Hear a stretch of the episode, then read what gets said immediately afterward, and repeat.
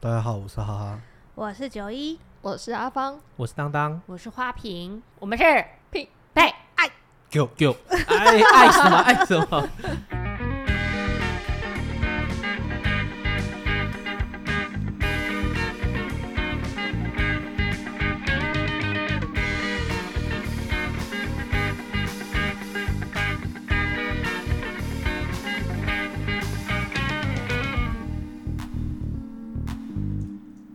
天来到我们的第五集，其实我没有想过我们的步调这么快，就是第五集就可以有特别来宾。今天是匹配叫 feat 九送，我们来欢迎九送的九一。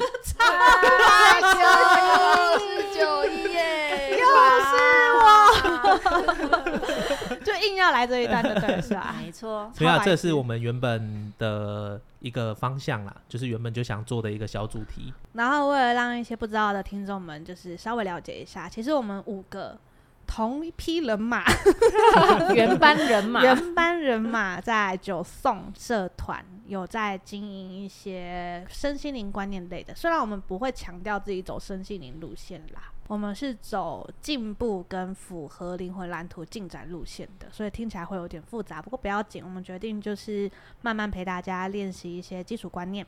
所以呢，一开始呢，我们今天的主题是想要回答很多朋友会问我的问题，就是我适不适合学身心灵？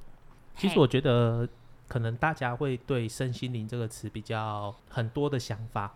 就是可能谁的觉得身心灵是怎样怎样怎样怎样神秘啊？对啊，就觉得身心灵就是一些什么一些人坐在草地上啊，然后飘起来，然后要冥想啊，放空啊，对啊，或者我会接到一堆很多就是未知的世界啊。觉得大家对身心灵有很多不切实际的想法。身心灵三个字其实就是字面上的意思。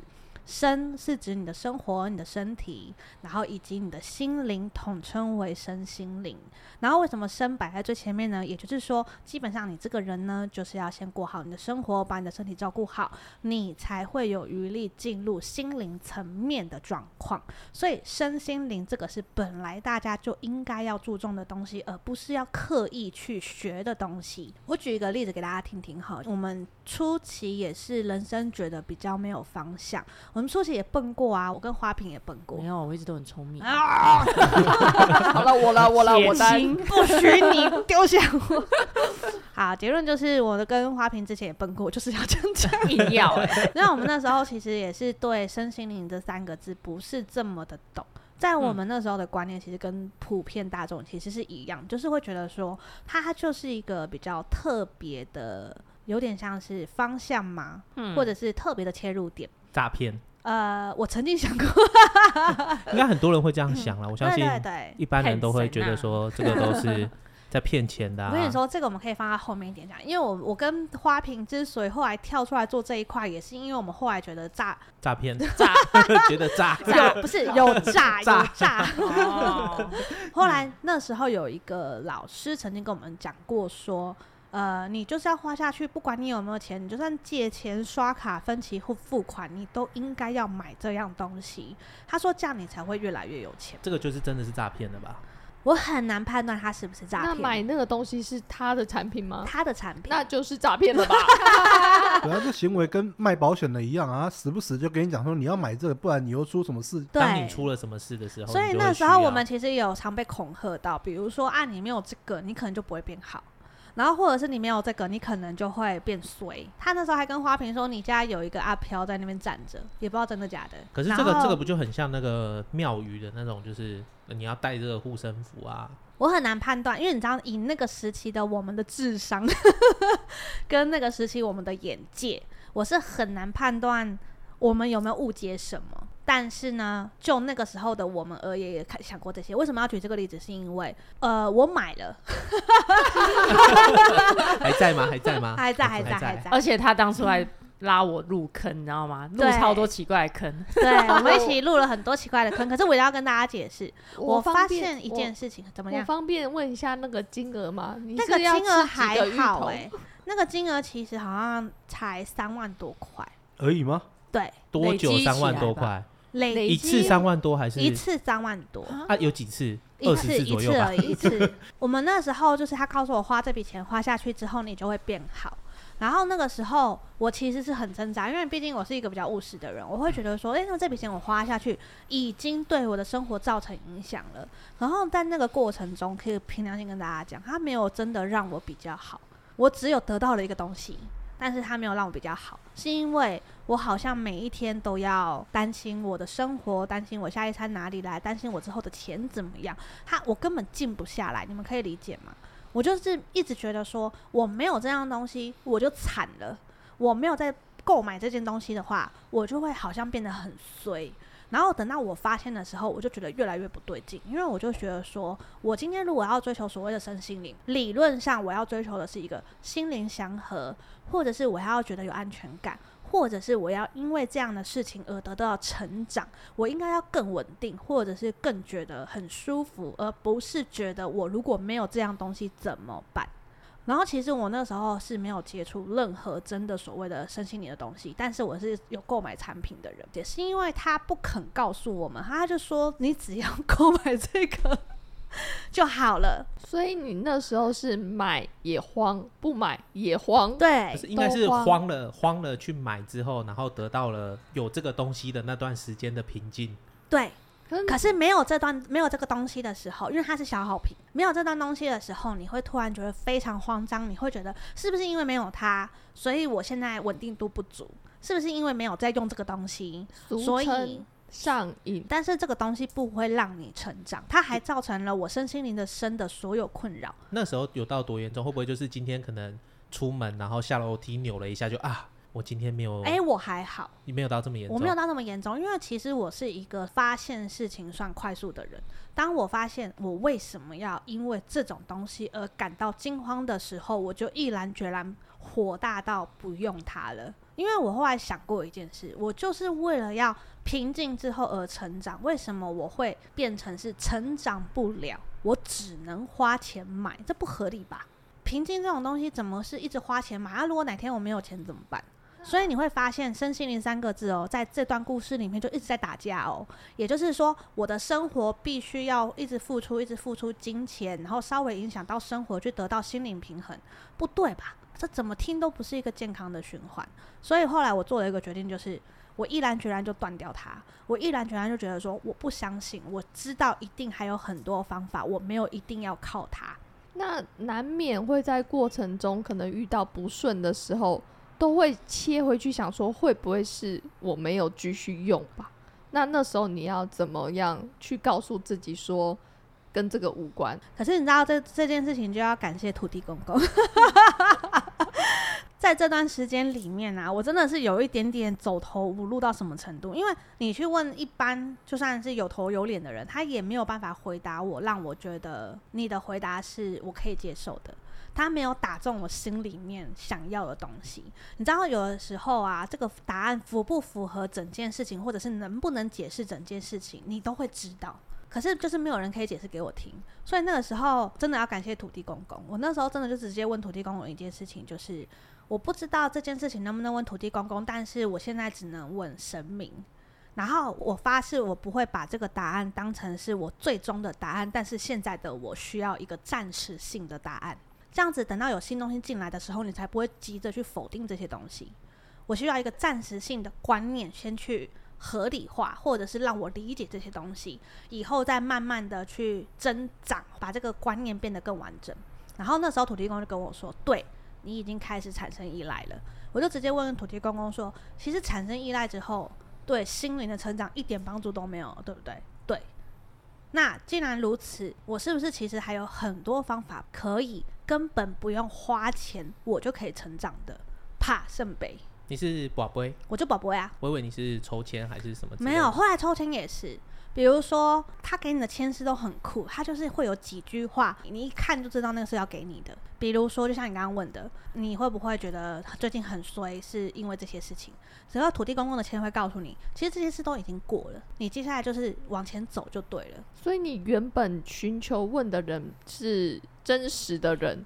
但是也从他的口中没有办法得到一个很完整的，你不应该再这样做，或者是你的方向怎么做，对是这样，所以，没有办法帮你你解答，所以你才寻求正常啊，我可以讲给你们听啊，因为我很常上课也会讲，就是比如说我为什么一定要花这些钱，然后买这些东西，我才能得到我的心理祥和。我比较想要知道的是，我要怎么样让自己的心灵健壮，然后得到自己的心灵祥和。然后他们回答我的统一哦，就是你要提升啊。你要成长啊，你要持咒啊，然后我就问说，好，那提升是指什么？他们就说你要持咒，我是说那持咒要干嘛？你就可以提升了，你有有就可以？回向啊。对，他们就是一直在没有让我觉得被解释到的情况下，一直在回圈。哦，所以不止就是可能因为持咒应该就是跟宗教比较有关了吧？对，比较有关系。所以不止跟宗教，还有跟别的身心灵的老师们，对，给出一个相同，都是叫你说你要提升，但是你也找不到提升的方法，因为他们没有具体而言告诉你提升到底是什么东西，所以才会转而找土地公这边去做确认。对，已经走投无路到就是找一个没有身体的，找一个神明好了，俗称大家都照顾我们大家的神明去问这个答案。而且我还有先问哦，我会说，哎、欸，请问这是可以问的吗？他这个人超好，他说可以。你是那时候是有生活遇到难题，然后才跑到这个方面，还是纯粹有兴趣，然后就往这个方向走？我先讲一下，那个时候单纯是因为我一直以来会碰到很多奇怪的人、奇怪的事情，就是俗称的怪人吸引机。我几乎平均一个礼拜至少碰到四次以上。怪人吗？还是怪事情？怪，怪事情。你的怪是那种就是。解释不出来的人，还是解释不出来的人，对，跟事情都有。举例来说，公司发生的任何事情哦，只要有一点点逻辑概念，都知道跟我无关，但是总是可以不知道为什么就跑到我身上来，就变那个那个叫什么暴风圈的正中心就是我。那叫什么替死鬼？也不是替死鬼，可是我就很容易被卷进去。可是明明这整件事都跟我没有任何关系，少点红台位，对，超容易。然后或者是跟别人个相处好了。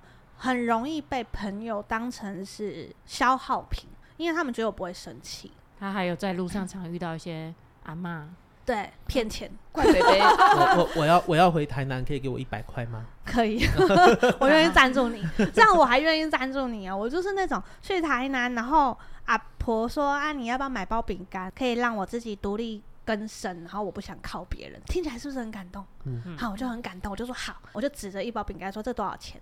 他就说几把口，我就想说还好，愿意，没问题，就给他。给完他之后，我就开始要拿那包饼干的时候，他突然间伸手穿过那包饼干，然后拿出一颗沙士糖放在我的手上，然后说谢谢妹妹，然后就走嘞。一颗一百，一颗一百。重点来了，你没有发出任何疑问，或者是、嗯、没有，因为我太震惊了，我真的吓坏，我当下真的是愣住。就在我回过神的时候，阿婆已经不见了。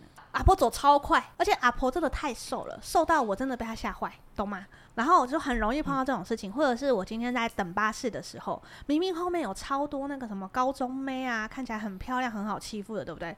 只要有任何拖着宝特瓶奇怪的阿伯，一定拖到我旁边，然后就在那边，妹妹。今天天气很好哈，没有，他们是介绍来的，也不用买卫生纸。那个卖沙士糖那个阿婆介绍的，原来如此，他们全台都有眼线是吧？对，然后把你拍下来。集团对，对我就是很容易碰到这种事情，或者是我会很容易碰到那种阿北来问路，然后问一问就要牵着你的手，然后说你带我去的那一种。就是他们都这这这应该不是带他去警察局，就是变态到了吧？对，就是很多，然后甚至我是那种连坐火车啊，坐在火车上，我好不容易找到一个位置，然后我就很快乐坐上去，就开始闭目养神。突然觉得大腿有东西在磨蹭，才发现我隔壁的阿贝哦，腿张的超开，然后他的腿靠在我的腿上，然后上下一直来回磨蹭，这样他也好哎。我在火车上碰到几多的哦，如果要翻到我以前的 FB，超精彩。对，就是我就是一个很容易吸引怪人的人，然后也因此在工作上就是怪事不断。我真的是什么鸟事都碰过。隔壁的同事也这样摸你的脚？那个那我就算了，因为隔壁是妹子啊。就比如说开会前一刻，企划突然把稿子全部改掉，然后开会的时候说你们都没做。你还要说一个啊？你说就是你在画画，然后你不知道谁说什么哦，你请你来就只会画画。哦，对，你看这种事情我也做过。傻小公司，我那时候去一个科技业，我去一个科技业哦，然后呢，在科技业里面，我是全办公室唯一的美术哦。然后我们的主管走过来就说：“哎呦，每天都在画画，很闲嘛。”我想说：“嘿，什么意思？”科技业为什么会需要？因为就是平面设计啊。哦。我心里想说，美术最忙的时候就是在画画，好吗？他居然讲这种话，哎。而且我要离职的时候更好笑，他跟我讲说：“你画的又不怎么样，你不要说去害人啊。”他他用这个方式把你留下来。对，可是我还是走了，走得好啊。而且他很好笑，他完全不知道我是全办公室唯一的美术，而且还是做平面 UI 的哦。也就是说，如果没有我，他们的 APP 就产不出来哦。嗯，没有壳，没有包装，没有办法上架哦。然后结果公司要裁员的时候，他居然把我摆第一个。因为他的理由是他每天上班都在画画，不知道在干什么。他不就要画画吗？真的真的，他真的在上面这样子写啊，结果就真的没有没有。后来他发现事情太大条了，少了我会很很麻烦。嘿，然后因为他一直以为只要把东西给城市，城市就会全部生出来。嘿，所以他从来都不知道那些案。哦，他以为那个图也是城市做出来的。对对对对，他都他都这么以为哦。然后他就很兴奋的，就是想把我裁掉，因为他觉得我每天不务正业都在画图，很有趣吧？然后他那时候把我裁掉之后，城市主管，我的主管就跑去跟他讲事情的严重性，然后他才很慌张，嗯、想尽办法去圆谎。那个主管是空降的吗？我不确定哎、欸，因为我进去的时候他已经在了，欸、我进去的时候他已经在了。然后反正结论就是他很紧张，因为他发现事情大条了，才赶快去跟上面的圆环把我留下来。哦，很有趣吧？反正我那时候就是碰到很多事情，可是你问我说为什么要接触这些，是因为我有点受够了。烦不烦？就这类怪事情，然后才让你开始找往这个方向。我每一天要处理这些事情，好累哦，没有来由的污蔑你啊！你看做这么好哦，我的产量这么高哦，被我的主管当成是你上班很闲，就是诸如此类的事情太多了，我真的是有点走投无路，但是很想改变，又不知道怎么改变。然后那时候朋友就介绍，介绍了以后我就去试试看，试试看之后使用了一些产品，对，我的确暂时性得到心灵祥和，但我觉得问题并没有解决。即使心灵祥和之后，我又去解决这些事情，我觉得成效不如我的预期。你只是更平静的去面对这些怪人而已。对啊，我只是更平静的面对这些怪人。可是怪事情还是一直发生。对对对对对，后来我才很清楚发现，这个都是很后面的事情的。所以那个时候我只觉得事情没有转机，花了我很多钱，我没有办法心灵相合，我没有感觉到自己进步，我才毅然决然决定我不要再去沉溺在这些东西里面，因为这些东西对我没有帮助啊。后来我才开始去研究所谓的法则。我想要理解很多东西，而且我之前上季来说，其实也跟大家讲过，就是我没有很喜欢宗教，所以加入宗教体系或者去了解一些宗教的一些规范，不会是我第一首选。我那时候也很想过一件事情，就是为什么有宗教这个东西？那宗教为什么大致上说的方向都很像？那是不是其实我只要研究法则就好？我没有一定要加入宗教。嗯，这是我自己得到的结论。所以我才开始研究所谓的法则，这些因果关系。后来我得到了一个很大的结论，就是其实从头到尾都是我的状态、我的观念，它会产生一种波长。然后呢，那个波长就是刚刚好符合那些怪人怪事的喜爱。还有一件事就是，我每一天都在呼喊说：“哎呀，不要再发生怪事了，好不好？不要再给我怪人了，好不好？”我后来想过一件事，是不是就是因为我很常讲这些关键字？所以才导致这些东西一直来，而不是我要跟不要的问题。所以我就试了一件事情，就是我试试看，只要每次我一想到这些事情，我就切断我的思绪看看。我就这样连续切了一个礼拜之后，发现，哎，我好像不太会再往那边飘了。周遭开始没朋友了。我想问，那你的切断是怎么样执行的？比如说，我今天想到。啊，又是怪人的时候，你通常会怎么？你们知道，我家有两种方式可以教大家。第一个方式就是，呃，你们可以想着你的脑海里面有一个很像拍电影用的卡板，你试试看，卡很大力，就那个开始就是对对对，卡的一声的那个，你就试试看能不能在你的脑袋里让那个卡板的声音越大越好，甚至有特效都可以，比如说有卡那种很像卡通一样那种。啪的那种感觉，有没有？如果你能想象得出来，基本上思绪都断得掉。第二种方式就是，你们有没有做噩梦做到你发现他在做噩梦，然后强制自己从噩梦醒来的练习？你们有做过吗？有有有时候有时候做梦会觉得，哎、欸，这这是不是在做梦？对对对对对，就醒过来，就是用那个方式让自己从那个思绪里面这样把自己强制醒过来。因为其实当你进入这样的思绪状况的时候，它某个层面跟做梦是一模一样的方法哦，用同样的方法就可以醒过来。然后给大家一个概念，就是通常思绪很容易乱飞的人，很容易乱飘，很容易往负面前进的人，通常晚上睡觉的时候很多梦。那为什么要很多梦？就是要让你从本能的反应去练习，从那个梦里面强制自己清醒，要怎么断掉这个东西。所以大部分的人一定很多梦。只要你掌握到那种可以这样强制自己醒过来的，有很多时候都用得到。那如何发现自己已经思绪在飘了？因为有时候你一进到那个模式的时候，你根本没有。其实我觉得一直会往下走了，你知道吗？正常啊，正常啊。那可是要练习，是等到自己意识到吗？真的只能等到自己意识到，你知道吗？很多人在外面都会讲什么叫做什么心灵觉醒啊，什么什么觉察、觉察觉什么？他有个大重点，他其实也没有听起来这么炫炮，他那个只叫做。你终于发现啦，他根本没有那么厉害，他没有什么叫做什么身心灵觉醒啊，或者是我觉醒啦，这些没有听起来这么炫炮，好像你解解开了什么封印一样，并没有。他其实翻成白话文就是你终于发现，你终于有自知之明啦，对，你终于发现哪里有问题啦，这个才叫觉醒。我是不知道为什么要用“觉醒”两个字啦，也有可能就是你一旦一直都没有发现，你就很难往下一步前进。所以我可以理解“觉醒”这两个字的用意。可是好多人都会觉得说：“哎、我身心灵觉醒了。”我想说，然后呢？那你不是才刚开始而已吗？你拽屁啊！要发觉也要醒来啊！对啊，对你只是终于发觉了，不代表清醒啊。对啊，终于发觉，但代表什么？代表你现在要处理的事情很多啊。代表你开始要去厘清什么观念适合你，什么观念不适合你啊。代表你接下来开始去探讨为什么要生气，为什么会难过，探讨你没有自信心的原因在哪里，探讨这个社会给了你多少枷锁，超级忙的。所以，当你觉得思绪已经开始往一些很奇怪的负面的方向的时候，你就先想象脑中一个大就是卡板，对，之后把它切断。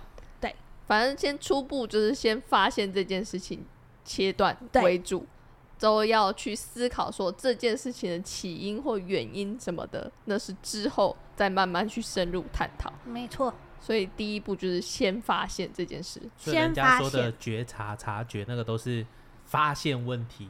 对，哦，原来我讲话很难听。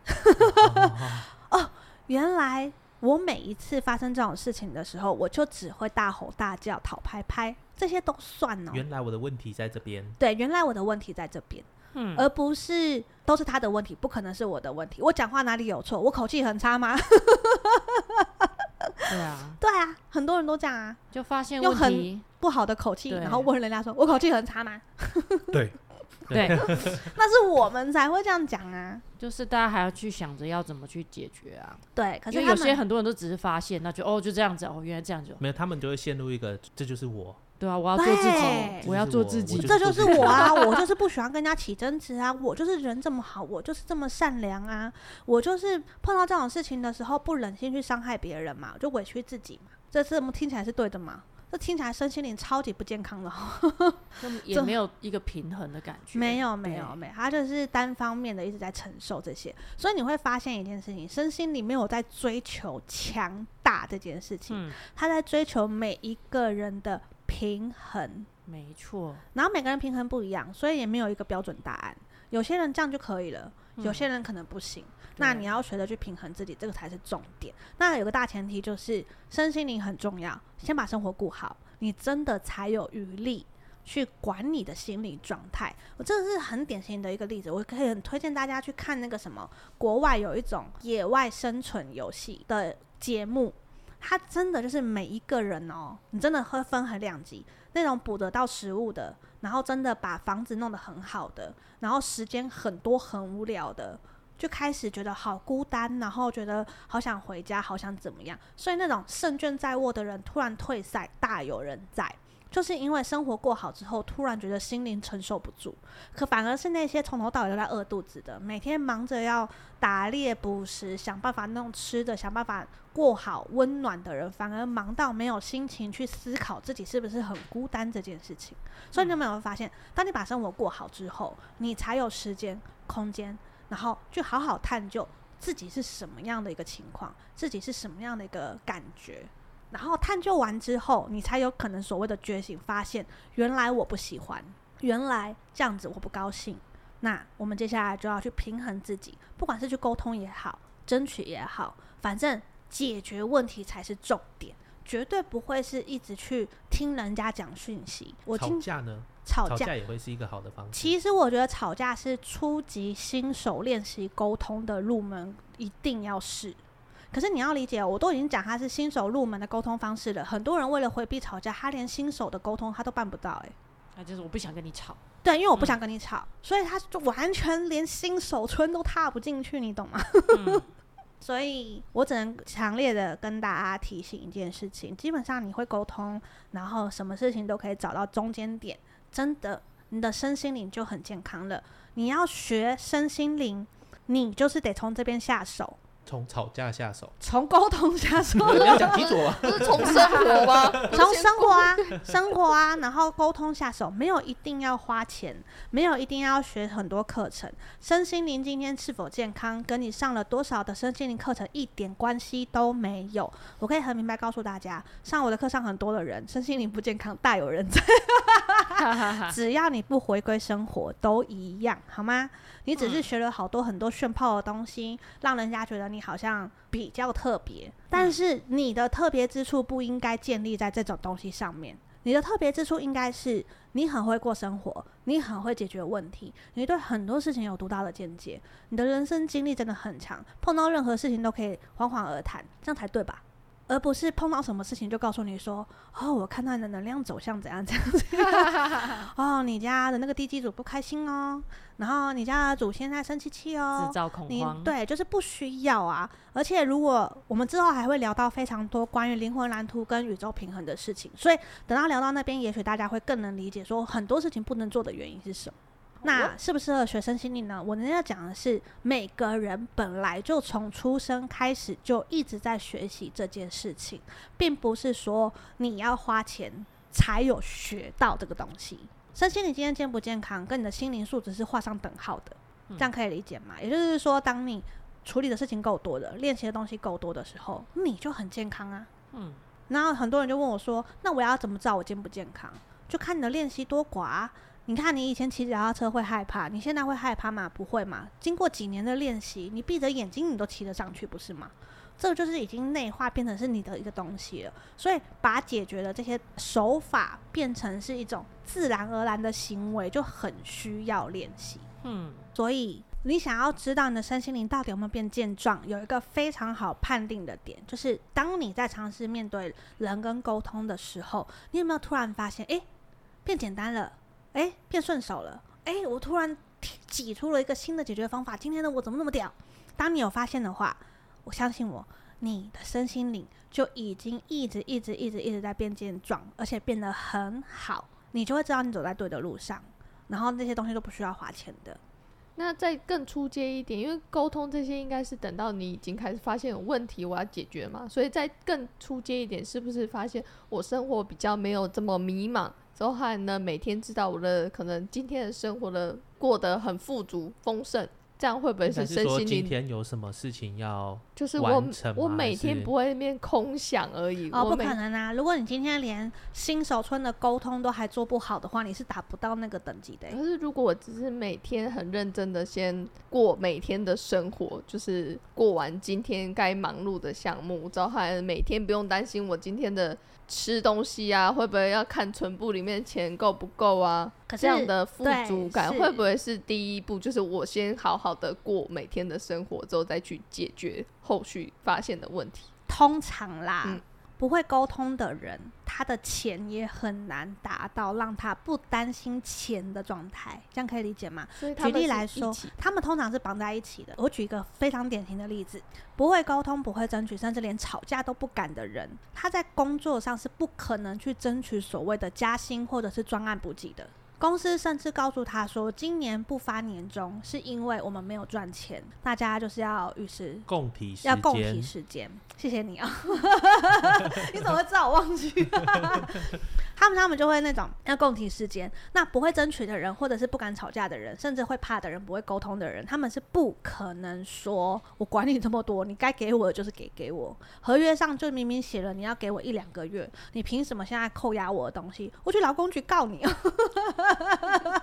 他们是不敢的，可以理解吗？所以通常不敢沟通的人，不敢沟通的人，他们会伴随一个问题，叫做不敢争取。不敢争取的情况下，他要觉得不担心钱是不可能的，因为他们的钱的生死大权永远都不掌握在他们手里。应该就是说，如果他不敢沟通的话，他某层面上也会失去一些他原本应有的东西。对，因为他就会觉得没有关系，他会因为我不想吵架，我不想让人家觉得我贪财，我不想让人家觉得我是一个自私自利的人，他有很多借口去合理化他。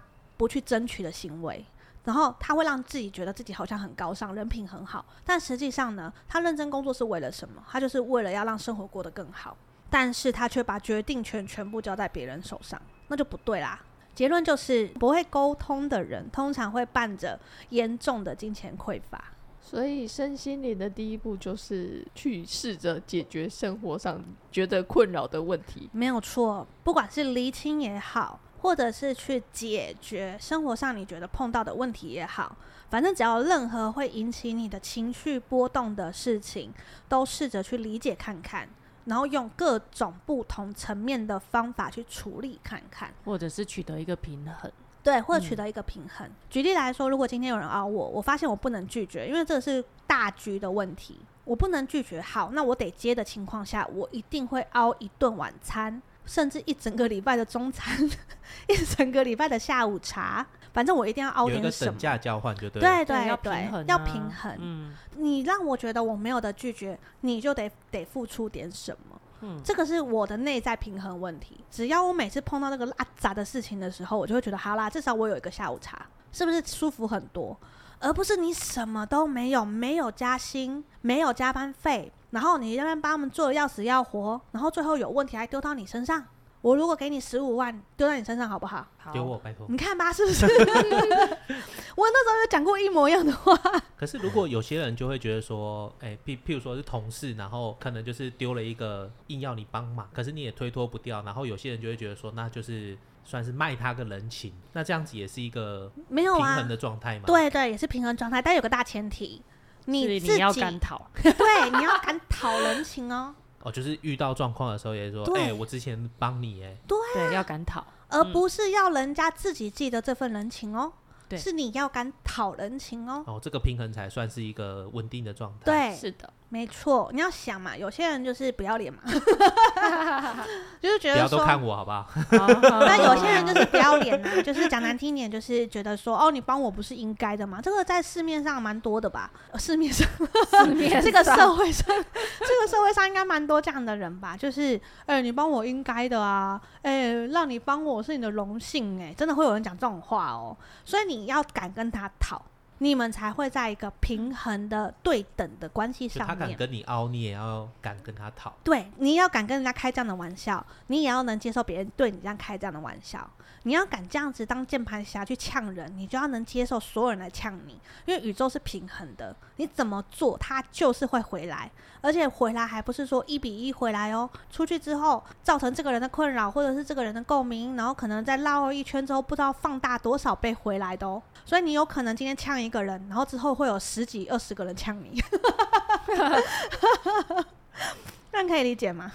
宇宙就是平衡的，没有办法。大家都在这个法则底下，所以很多话不能讲，好不好？很多事不能做，好吗？很多饭真的不能吃，比如说白吃的午餐这种东西，千万不要吃。这样吃了你就是要回馈，就是要回馈大概二十分吧。所以你那种平衡很重要，不该你拿的真的不要拿。然后之后我们可能下一集会聊一聊，比如说贪嗔痴慢疑如何去跟自己的一些负面情绪、负面观念去做相处，那就不用太担心过得不开心。有些人是没办法控制自己这些东西，所以他们才会觉得很不平衡。比如说我就是贪心，所以我才会很咬着什么东西不放。我就是为了要自己的利益，所以我才会故意讲这种干话，可是没有人接受，我又恼羞成怒。所以有很多时候，真的要跟自己的这些东西相处，不需要去抹灭他们，但是你要也要帮他们找到平衡点。如果你有野心，可是你不贪心，你这个叫做有目标，那听得懂吗？你要是多了就是贪心了。你可是他如果在贪心的状况下，自己才能达到那个平衡嘞。通常就他就、哦、我就是想要，通常不可能，就是一直一直极力的去。争取去做，不可能，你知道为什么吗？因为他失去了弹性，变成执着的时候，他就不会是一个好的频率状态啊。他真的就是一线之间，就像自信过头之后叫做自大狂妄，可是你不够自信，那个叫做自卑。所以你要维持一个平衡值，其实也没有那么的容易。所以你会发现，有些话讲出来就是自大，可是有些表现态度不对，又变自卑。所以你要如何取到中间点，就是每个人都要去抓的平衡点。包含贪嗔痴慢疑也是，你会发现它听起来就是全部都是不好的。那可是你要找到平衡点呐、啊，你可以有目标啊，你也可以有野心啊，啊多了就贪了嘛，对不对？啊少了就表示你这个人毫无目标嘛，对不对？疑也是啊，你不能全然的相信别人，那就变成烂好人呐、啊。人家给你什么，全部照单，全部都吸收，怎么行？可是如果你又过度质疑，然后完全不懂得保持一点点的怀疑的时候，那你就很不贴近人呐、啊。